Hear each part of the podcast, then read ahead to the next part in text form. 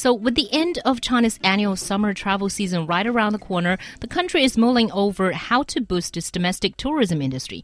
Last week, the State Council released a circular urging local governments to help citizens better enjoy their paid annual leave. So, we've been talking about annual leave forever, but how important is this circular?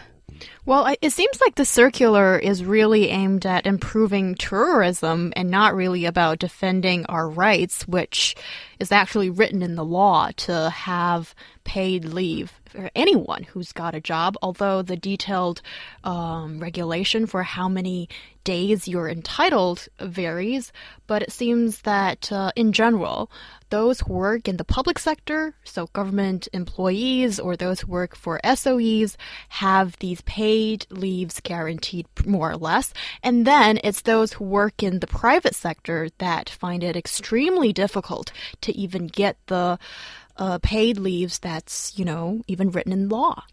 Yeah, and so the, the way the, the law stands right now, according to a uh, 2007 regulation, is that uh, anyone who works in a company for over one year can enjoy paid leave. If they uh, work between 1 to 10 years, they get 5 days. 10 to 20 years, they get 10 days. And over 20 years, gets um, 15 days, which I, I have to say is, is sorely lacking in and of itself. And it seems like uh, an ill planned uh, and, and very unfair regulation to begin with. But I think the point here is is that even if you are entitled to one day uh, under the law. More often than not, you don't actually get that. Yeah, you can take time off, uh, but you're not going to get paid for it. Is usually the way the way it works. Um, and so, looking at, at this most recent circular, uh, all it's really doing, again, is as Xiaohua said, is, is urging local governments, right, guidelines to promote tourism. And again, it has nothing to do, as as He said, about enforcing labor laws that are already on the books. And labor law enforcement, I have to say, in China is, is fairly atrocious. It just doesn't happen for the most part. And so instead of, instead of saying we need to, you know, protect the rights of our citizens as enshrined by law and in the Constitution, all they're really saying is that we need this to uh, promote tourism. Yes, and I think that's uh, all kind of um, ironic, I think, when, when you look at the details of this, because it seems like the purpose of this is about to, you know, to to make tourism uh, industry improve and gain more money, that kind of thing. But uh, more than on top of all of this that we've been talking about, the circular also says that colleges can adjust the arrangement of summer and winter holiday, while the uh, primary and middle schools can implement spring breaks with the precondition that the total schooling time is not affected. So, in this way, parents uh, are encouraged to use their paid leave to take their children to travel. So, I think sort of similar to what Western countries have, you know, with the spring break as well. But, but it just seems like even when the step before this cannot be guaranteed. And then you're talking about, you know, putting cher- cherries on top and, you know, how perfect it would be if parents can just take their time uh, whenever they want and take kids out on a break. It just doesn't seem to have any feasibility whatsoever. And with this kind of regulation or circular, excuse me, coming out, I just feel it's sort of a waste of everybody's time. But also the thing is with with spring breaks. I mean, in the U.S., I mean, this there's there's basically three breaks that, that, that you have. You have the, the summer break, the winter break, and then the spring break. In China, it works out a little bit different, mostly because of Spring Festival, mm. uh, which is a national holiday. In the United States, the winter break is is structured around uh, Christmas, um, and so in that sense, I'm not really sure what space there is for an actual spring break, given that Spring Festival, that that week long long national holiday is you know just before spring actually starts. And so what you're saying is is not in the middle of a semester which usually is the winter break in, in, in us schools uh, rather somehow you know three quarters like right before the examinations you're going to take a break. I don't understand how exactly that that, that is going to work. Um, but i do think that in general i mean schools, um, also um, people who work for private companies, there does need to be more space to, to take time off, uh, which yes, I mean will will help to uh, increase tourism, and also I think I mean perhaps even more importantly is to take some take pressure off of the golden weeks because the golden weeks are atrocious. Um, you know, my wife and I are talking about right now. What are we going to do for the October holiday? And honestly, I don't want to do anything because I don't. I don't, I don't want to have to worry about overpriced uh, train tickets. I don't want to worry about you know scrambling to get to get train tickets or you know renting a car and, and, and, trying to go somewhere with all of the, all of the horrible traffic that especially the October holiday is notorious for. Yeah, yeah actually.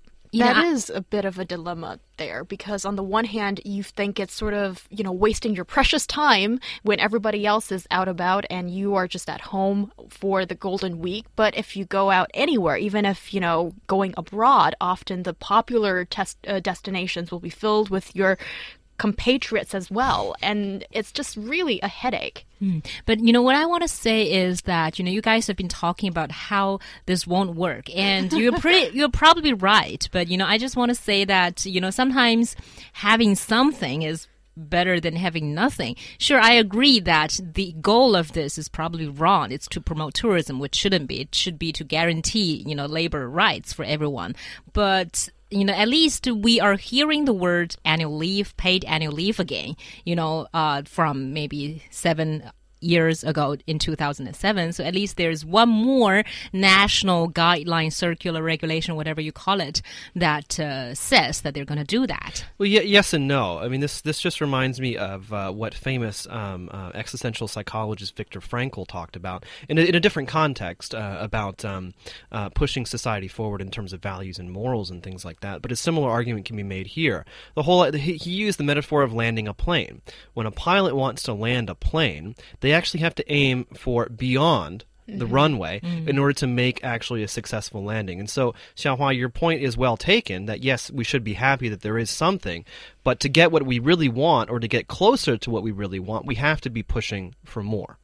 Yes, for sure. And I just feel that this seems to be uh, a very slow, incremental process that we don't know whether we will be able to reach that destination or that uh, holy grail of ensuring anybody who's got a proper job, eh, who's entitled for that paid leave, can get it. And here, I think maybe, yes, in the sense that we talk about it more, maybe it does uh, somehow influence those policymakers or even you know the employers that to take this matter seriously. And uh, I think most importantly is really to get those um, well, I guess the employers of pub, uh, excuse me. Um, private. private companies to make sure that they would be willing to give their workers their paid well, leave. Well, here's here's the thing. I mean, so so the, one of the biggest problems when it comes to paid annual leave is that actually, if you if you look at the way salaries are broken down, people do get paid annual leave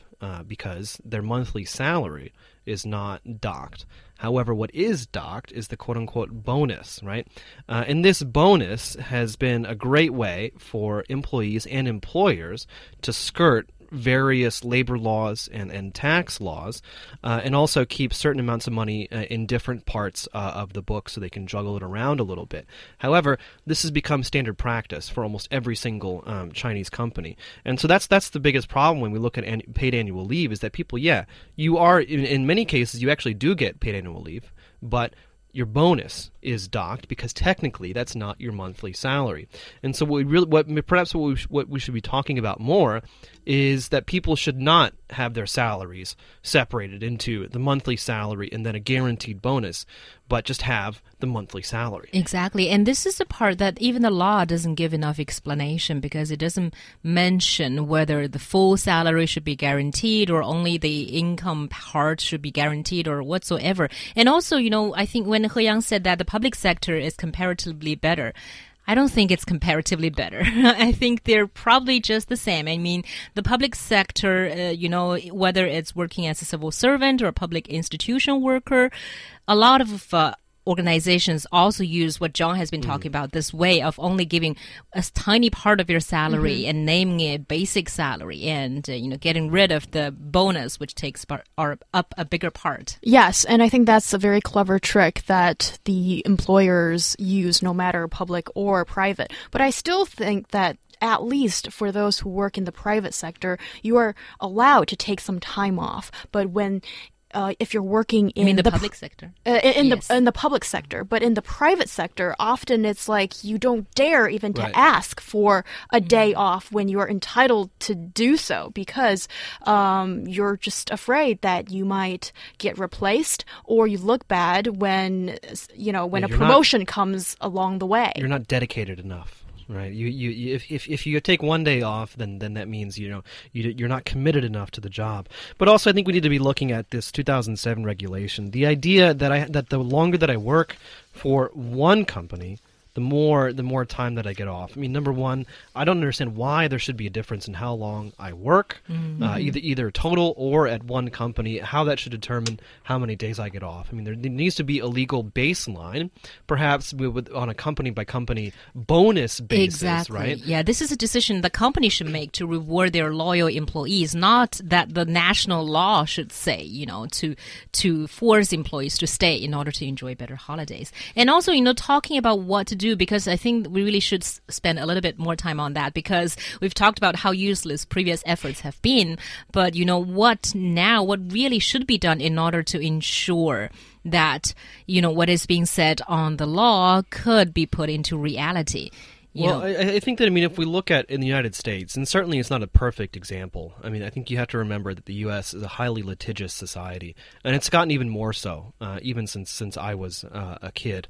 But at the same time, you look at a lot of the the, the recent successes over the, the last couple of decades when it comes to employees' rights, when it comes to things like sexual harassment, uh, discrimination, uh, and and unfair treatment. A lot of a lot of the changes that we've seen have come about as a result of civil lawsuits exactly. of of people who um, they, they they they have a problem. And for whatever reason, the government doesn't take care of it, or maybe they don't even take it to the government because there is no law uh, specifically targeting their specific situation. But they take the company to court and they sue them, and the company is liable for you know millions of dollars of punitive damages. And that's how a lot of our, our labor laws, or at least our labor rights, have really been enshrined and, and protected. Yes, Exactly. uh, that's a very good way of, um, I think, first of all, showing what parts of society needs improvement and actually ensuring it to, you know, some sort of change to happen. And here in China, more often it seems to be that it has to be the political will of the government or just the government has a strong emphasis on a certain part that needs to be changed. And i think here we're sort of waiting for the uh, the authorities to come out with maybe a more um, a, a more, more specific s- stipulation about uh, what the paid leave constitutes and also um, the punishment of those violators who do not give people their lawful entitled paid annual leave. Yeah, but the thing is, I mean, I, one of the reasons that I wanted to bring up, you know, uh, the the example of, of my home country is that um, compared to many other developed countries, um, actually the United States is is is underregulated. You might say some some say it's overregulated, some say it's underregulated. Uh, it doesn't really matter.